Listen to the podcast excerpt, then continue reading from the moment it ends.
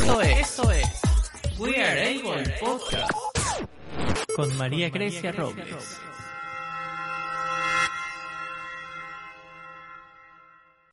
Hola amigos de We Are Able, bienvenidos a otro capítulo de su podcast. Hoy tenemos como invitada a Alba Filgueira, creadora del blog Desarrollo Visual.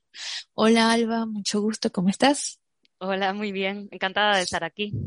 No, más bien, muchas gracias a ti por, por estar acá, por tu tiempo y tu conocimiento, porque sé que es valioso y grande. bueno, eh, Alba, cuéntanos un poquito de ti y del blog. Pues eh, tengo un blog desde noviembre del 2019 que se llama Desarrollo Visual y lo creé un poco con la idea de divulgar más lo que es la profesión, la profesión de optometría, un poco lo que, lo que hago yo desde mi campo, que es la terapia visual, es en lo que estoy especializada, y, y eso, y llegar más a, todo el público en general, a padres, madres, y también a gente adulta que comprenda de qué manera puede puede hacer que su, que su visión mejore y comprender esos los distintos tipos de problemas visuales y cómo y si se pueden solucionar, no, qué podemos hacer. Un poquito por eso. ¿Y quién es Alba? pues eh, nada, Alba, Alba es una persona a ver, yo estudié optometría en Santiago de Compostela, en Galicia, en España. Eh, un poco con, con, la idea de yo me quería dedicar, dedicar a, la, a, la, salud, pero no, no tenía muy claro por dónde ir también porque, bueno, de medicina no, no, era lo mío, tenía un poco de aprensión a, al tema sangre y me gustó mucho lo que era la parte de, de, óptica que estudié en física en segunda de bachillerato y al final pues tiré por ahí, por ese, por ese lado. Lo que más me gustó de la carrera fue la parte de, del trato con el paciente, la parte más clínica de, de la optometría, que claro, cuando terminé mmm, tampoco conocíamos muy bien las, no conocía muy bien las salidas que, que, iba a tener. Supongo que no estábamos tan bien informados en ese momento. Y acabé trabajando en una óptica. Y, y, en la óptica me di cuenta de que había muchos pacientes a los cuales se podía solucionar sus problemas con, con gafas, pero que había otros pacientes a los que no, no, era capaz de llegar, no era capaz de ayudarles. Yo les ponía gafas, pero no mejoraban. O sea, era como sus, sus síntomas no mejoraban. Exacto. Y no, no sabía muy bien qué, qué podía hacer. Entonces, eh, un amigo que estaba estudiando el máster que después estudié yo, me lo recomendó el, el especializarme en otometría clínica y terapia visual en el Centro de Otometría Internacional en Madrid. Y ahí fui, de cabeza. Quería, quería comprender más eh, cómo era el sistema visual, de qué manera ayudar a esos, a esos pacientes y me abrió muchísimo los ojos porque me, me dio a entender que, que, no solamente es eso, que los ojos no son dos bolitas que tenemos delante de la cara, sino que eh, es, esos órganos están unidos a nuestro cerebro y que nosotros vemos con el cerebro. Y la importancia de la visión dentro de, de en nuestra vida, en nuestra percepción del mundo, en nuestra relación con el entorno, eh, siempre decimos que el 83% de lo que recibimos eh, es información visual. Entonces, uh -huh. tiene mucha, mucha importancia, sobre todo en el aprendizaje también de los niños. Y, y ahora es uno de los temas que, que, más tratamos en la consulta donde trabajo, el tema del aprendizaje a través eso de la vía visual y cómo poder ayudarles. Cuando estabas en Madrid, ¿qué, ¿Qué recuerdo te trae de eso? ¿Alguna anécdota? Lo que tú hayas dicho, oh, wow, no sé. Ya que conviviste con, con pacientes con diversas condiciones visuales. Sí, cuando estaba en Madrid, al terminar la, el máster, eh, trabajé en, en, un centro de, eh, que es de referencia aquí en España, que, se, que son Fernández Vega y en un centro de oftalmología con oftalmólogos. Y, eso la verdad que me hizo introducirme en el mundo de la patología visual, que es la diferencia entre los optometristas y los oftalmólogos es que nosotros, ellos ven la patología y los optometristas vemos la función del sistema. Entonces, el poder trabajar en conjunto eh, hace que se cubra muchísimo más lo que es todo el sistema visual y, las necesidades eh, visuales. O sea, si el, si el oftalmólogo valora que todo el que lo que es el, el sistema visual esté sano, esté en condiciones correctas, o si tiene alguna patología al tratarla y después los optometristas poder trabajar sobre la visión, o sea, sobre lo que es la funcionalidad del sistema, si tiene alguna patología con, con el resto visual que tenga o si está saludable, tratar lo que es la función de ver o valorar la función del sistema, pues me parece súper enriquecedor. Lo que pasa que mm, no sé por qué en, en, España pues hay como una cierta rivalidad igual entre las dos profesiones que de verdad la gente que, que hemos trabajado con oftalmólogos y yo creo que los oftalmólogos que han trabajado como optometristas es como una unión que debería de ser siempre. Y nosotros, y yo ahora donde trabajo, que trabajo en, el Centro de Optometría Videre aquí en Pontevedra, eh, que, que, trabajamos con terapia visual, pues trabajamos también o, o, nos derivan a veces oftalmólogos y es eso el trabajo en conjunto, es que es muchísimo más enriquecedor. Entonces, cuando estaba trabajando allí en Madrid, vi muchísima, muchísima patología que yo no, estaba acostumbrada porque es eso, a las ópticas no suelen acudir tampoco muchos pacientes con patología grave, sino que, claro, van directamente eso a su oculista, a su oftalmólogo.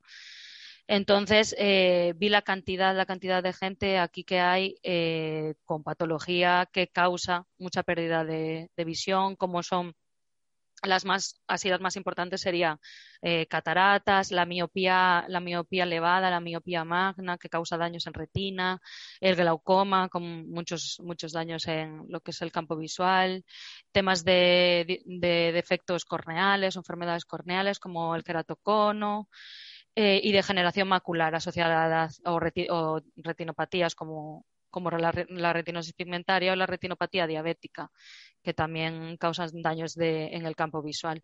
Entonces, eso era el pan de cada día. O sea, cada día veía muchísimos pacientes con ese tipo de enfermedades y muchísima gente eh, que veía su día a día como dañado, ¿no? Que no podía hacer sus tareas habituales, cada vez como que se iban desgastando, como que poco a poco iban perdiendo, iban perdiendo, iban perdiendo, y vas viendo cómo esa persona, muchas veces venía mucha gente con, con, problemas psicológicos, o sea, realmente eh, mal por esa pérdida que iban teniendo, claro, sí, sí. Y saber que es algo, que es eso, es algo que, que es degenerativo, que poquito a poco van a ir perdiendo, pues muchas, muchas veces la gente pierde, pierde mucho la esperanza y, y es un poco mm. triste de ver, la verdad.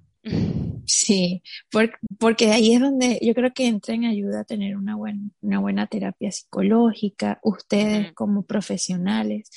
O sea, no es fácil, por lo menos en, mi caso, que, que, lo viví, yo, yo creo que es, he sido y soy muy bendecida también por mi personalidad, que yo no dejé que eso me, me sobrepasara o me, me hiciera sentir, ¿sabes? Como triste porque iba a perder la visión. Mm, si te digo que yo, yo estaba en depresión o me quedé sin esperanza, pues te estaría mintiendo y, y solamente para quedar bien con la comunidad. No, pero la verdad que yo lo supe recibir bastante bien. Habían días que uno se puede sentir un poco triste, pero también lo meto por, por la edad que tenía, que era un adolescente. Así que creo que hasta que se me rompiera una uña me iba a afectar. Así que no, creo ya ahorita como adulta eh, lo veo, lo visualizo, veo el pasado y, y realmente fui bendecida con la personalidad que, que, que Dios, que la vida me dio. Así que, pero sé que soy yo uno, no sé, diez, yo soy la uno en diez. No todos claro, yo creo, así. Claro, yo creo que es así, que lo que es la personalidad de la persona y, y la fuerza que tenga y la manera de afrontarlo cambia mucho, porque eh, tú puedes, eh, lo que hablábamos también, tú puedes tener eso, puedes tener un poquito de pérdida de visión, ni siquiera mucha pérdida de visión y, sentirte totalmente discapacitado en, tus tareas diarias. Y hay gente que la veías, que yo la veía entrar en mi, en mi gabinete donde yo hacía las graduaciones y la ve, o sea, yo siempre revisaba las historias antes de que entrara el paciente, ¿no? Y revisaba la historia, a lo mejor veía que el paciente veía un 20%, un 10%, un eh, que cuenta, como nosotros decimos, cuando ya, ya no es capaz de leer las letras del optotipo, ¿no? que son las letras que tenemos para, para medir la hueza visual, pues el paciente cuenta dedos, ve luces, tal, lo que, lo que viera. Y yo veía que ese paciente mm, contaba dedos, imagínate, a 40 centímetros, y lo veías entrar como si, como si viera perfectamente. O sea, entraba. Luego había otros que tenían un poquito de pérdida visual y, y los veías entrando como tanteando, como con mucho cuidado. Y otros, claro, y otros, sin embargo, entraban como si nada, como, como si, como si tuviera la visión perfecta. Y aparte les veías, después te, claro, después te contaban historias. No, claro, porque es que yo eh, cuando voy en bici y tal, y tú, y, claro, y tú decías, ¿pero cómo vas a ir en bici? pero sí, pero sí, o sea, que, que es, que es eso, es, es superación mm. también muchas veces, que creo que hay mucha gente que tiene, pues eso, le cuesta más asumir esas pérdidas o, o no saben cómo, cómo sobrellevarlo y que la ayuda siempre les va, les va a venir bien, tener a alguien que les ayude también, dejarse ayudar. Sí, en ese caso. totalmente. Pero bueno, eso ya es un trabajo que se está haciendo y divulgándolo, pues las, estas, las personas que nos vayan a escuchar, pues si, si les está pasando esto, conocen a alguien, pues por lo menos ya pueden tener una idea de a quién buscar, porque muchas veces también se desconoce a dónde voy, o sea, estoy viendo doble, a dónde voy, porque si vas al oftalmólogo te dice, pero es que tú ves bien, y a lo mejor no es el oftalmólogo que necesites, necesites a lo mejor un optometrista o, o, al revés, ¿sabes? Lo que necesitas es una terapia visual. Mm, sobre todo es, es eso, es el, el, que se conozca más lo que nosotros hacemos y el tener la valoración de las dos partes. O sea, tú puedes tener una valoración oftalmológica de, de eso, de si, si, tu sistema visual está sano y tener una valoración optométrica de cómo de funcional es tu sistema. Entonces, ¿y de qué manera se puede, se pueda, dime. Que hay una diferencia de lo que tú me estabas comentando de la terapia con, ahorita no recuerdo la, otra que Con la rehabilitación. Con la rehabilitación. Exacto, sí. ¿Cómo, claro. ¿Cómo diferenciar eso?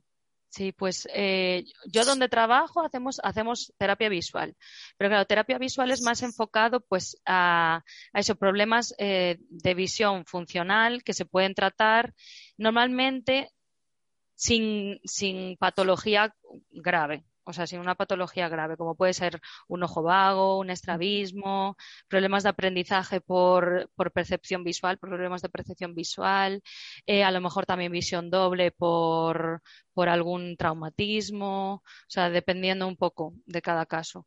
Pero, eh, por otro lado, están los especialistas en baja visión, los optometristas especialistas en baja visión, que están más enfocados a pacientes que ya tienen una visión eh, más reducida, que tienen una patología como puede ser una degeneración macular un glaucoma o eso o una retinopatía y entonces lo que hacen es rehabilitación visual.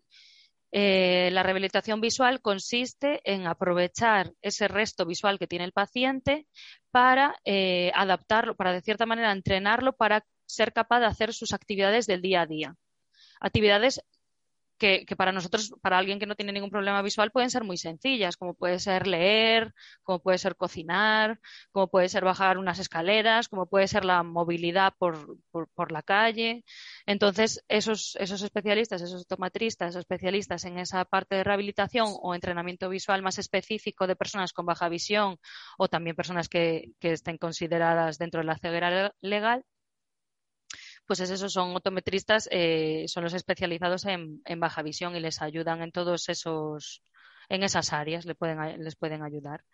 Sobre todo, eh, suelen estar, hay, hay, muchas veces que están muy enfocados a, pues eso, lo, lo, que hablábamos antes, muchas de las personas que tienen este tipo de, de patologías visuales suelen ser personas mayores. Entonces, les hacen un entrenamiento para, eh, dependiendo de los objetivos que tenga ese paciente, para ayudarles en ese campo. o sea, es muy importante conocer, pues, cómo, desde cuándo tiene la enfermedad, el tipo, bueno, el tipo de enfermedad que tiene, obviamente, el resto visual que tiene, eh, el estilo de vida que lleva, lo que hace en su día a día. Eh, preguntarles también sobre cómo es su movilidad a la hora de moverse, cómo, cómo, cómo hacen, cómo conocer cómo es la visión de lejos, la visión de cerca. Y entonces ahí pautar antes de empezar la rehabilitación, pautar unos objetivos realistas que se puedan conseguir.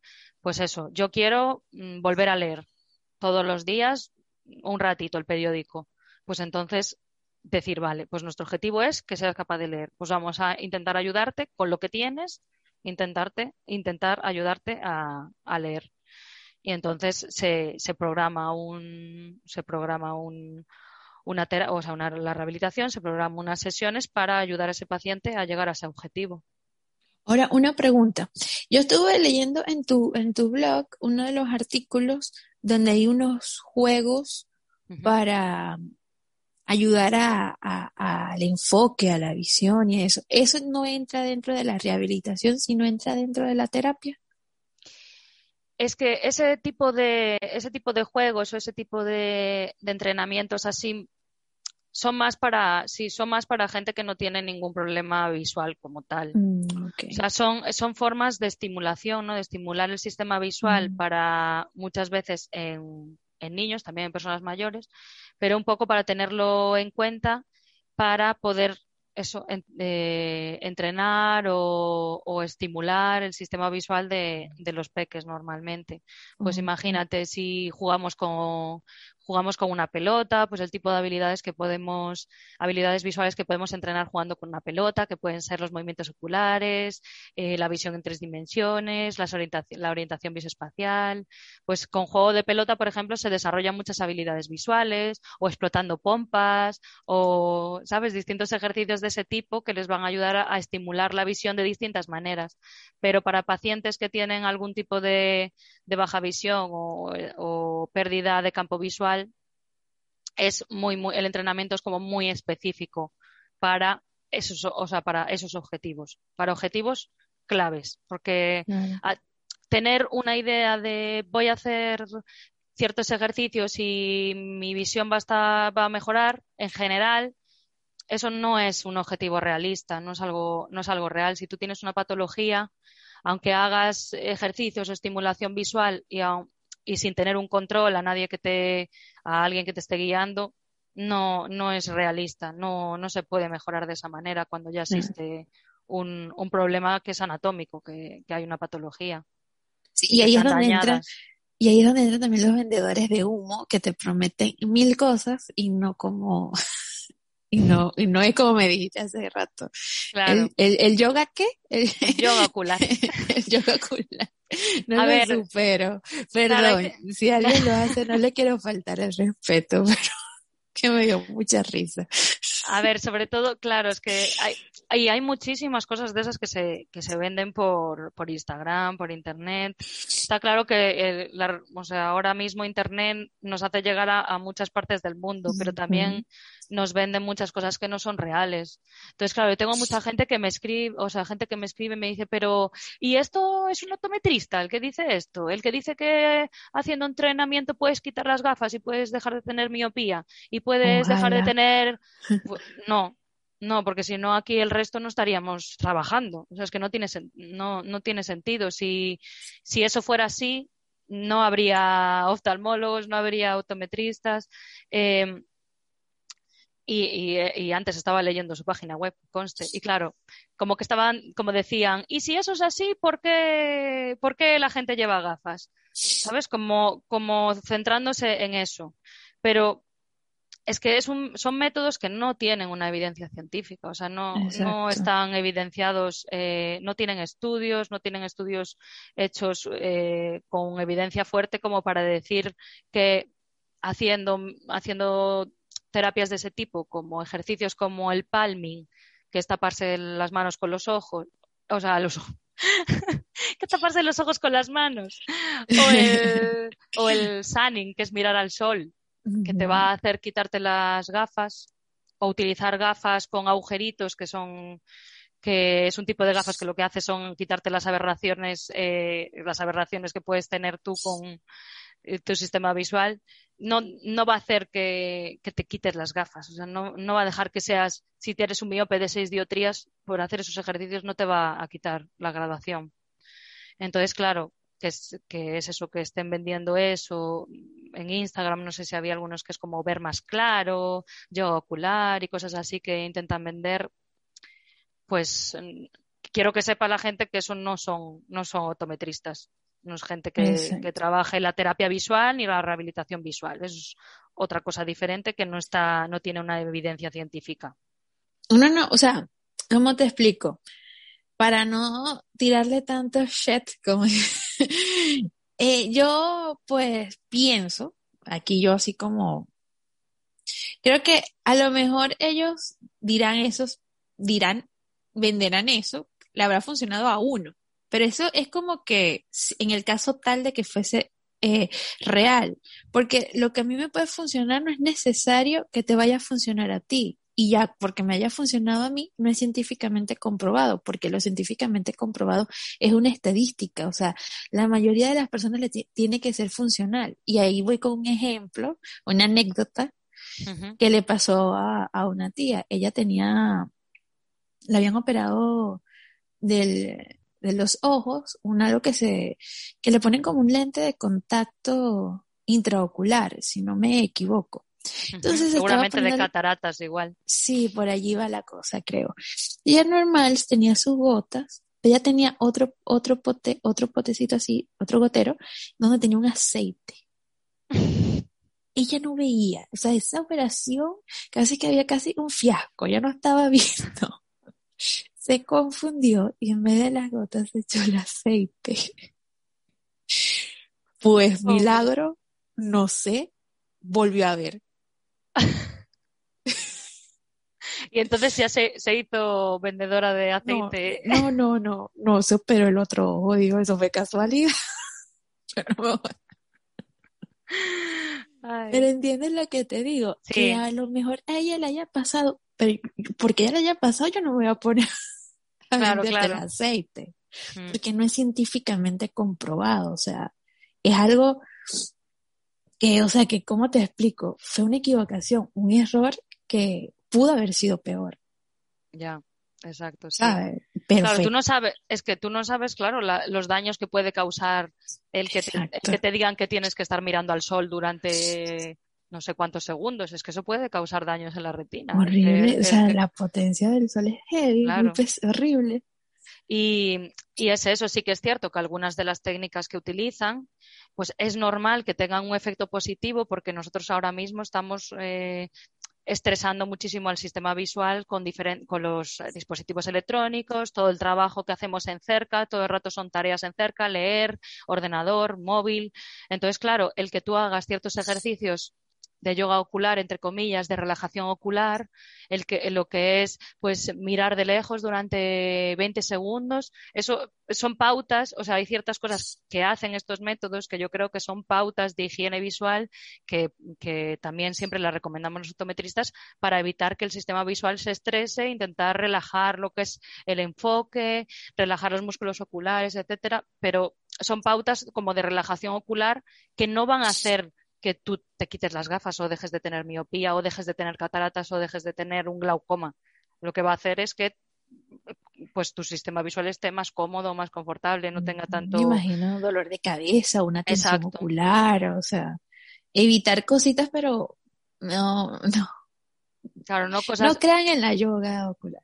Claro, no, cosas, no cosas imposibles. Sí, exacto. es cierto que hay mucha gente que es eso. Tú cuando tienes un defecto visual, buscas, buscas ayuda en todos lados, buscas una solución, tú quieres, tú quieres que te ayuden. Entonces, claro, pues igual eh, es lo que pasa, que hay gente que, que lo que quiere es, eso, es estar mejor, es que le ayuden de cierta manera y es a lo que esta gente se, se agarra, ¿no? A venderle ese tipo de, de métodos que no tienen evidencia a gente que está desesperada, yo creo, o que, o que busca esa ayuda.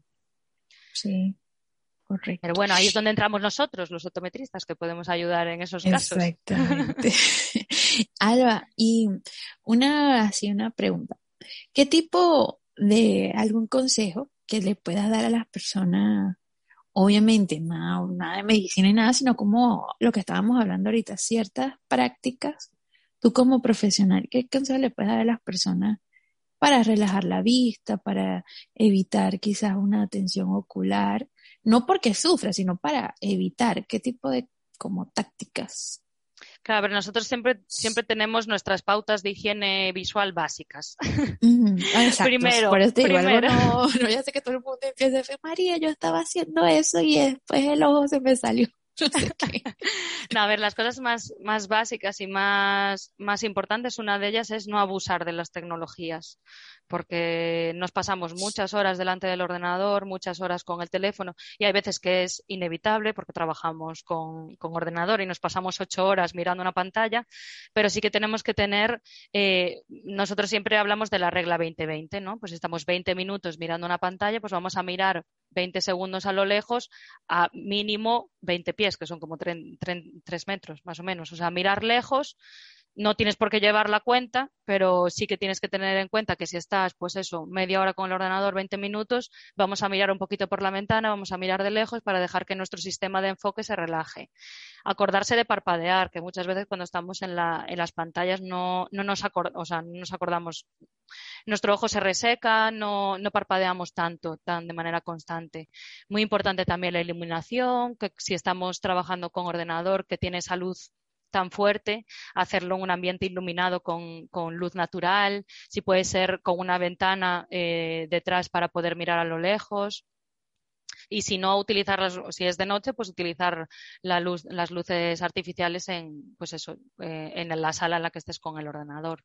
También muy importante la, la, postura, el estar bien sentado en una silla que puedas apoyar bien la espalda, los pies en el suelo, eh, tenerlo a una distancia el ordenador aproximadamente 50 centímetros más o menos, el material de lectura 40 centímetros y si puede ser el material de lectura, no apoyarlo sobre la mesa directamente, sino tenerlo sobre un atril de manera que tenga cierto ángulo con, la horizontal, ¿no? Y entonces sea más cómodo y no tengas que estar haciendo tanto esfuerzo lo que es en, las cervicales para estar posicionado.